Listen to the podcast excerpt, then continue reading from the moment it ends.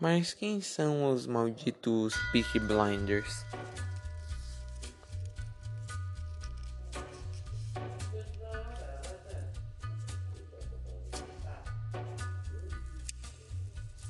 A série Peaky Blinders, que está no catálogo da famosa Netflix, que possui mais de 160 milhões de assinaturas, tem séries e filmes para todos os gostos, de romance ação, de comédia a terror.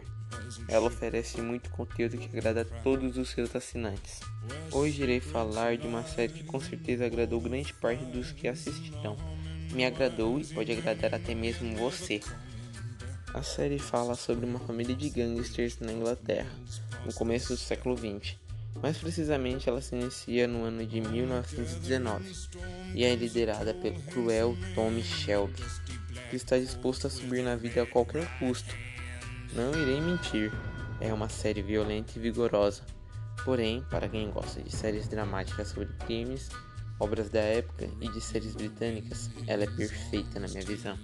Conhecidos em Birmingham por ter navalhas costuradas em seus chapéus e além do seu esquema ilegal de apostas em corridas de cavalo, ao longo da série é contado com clareza os eventos históricos da época, como por exemplo, ela se passa depois da Primeira Guerra Mundial, contando um pouco dos traumas dos personagens pós-guerra, e fala sobre a Revolução Industrial, da queda da Bolsa de Valores em Nova York em 1929 e sobre muitas outras coisas.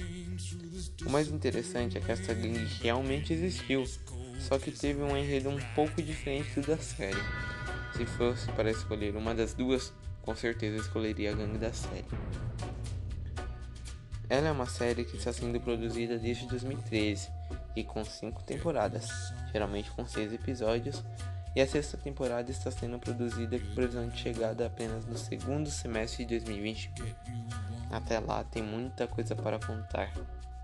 Sobre o autor, Nicolas Marques da Silva é um aluno do SESI Ribeirão Pires e se encantou com a série. Atualmente, ele tem 14 anos de idade e gosta de séries do tipo. Quando se encanta com algo, ele pesquisa até o fim.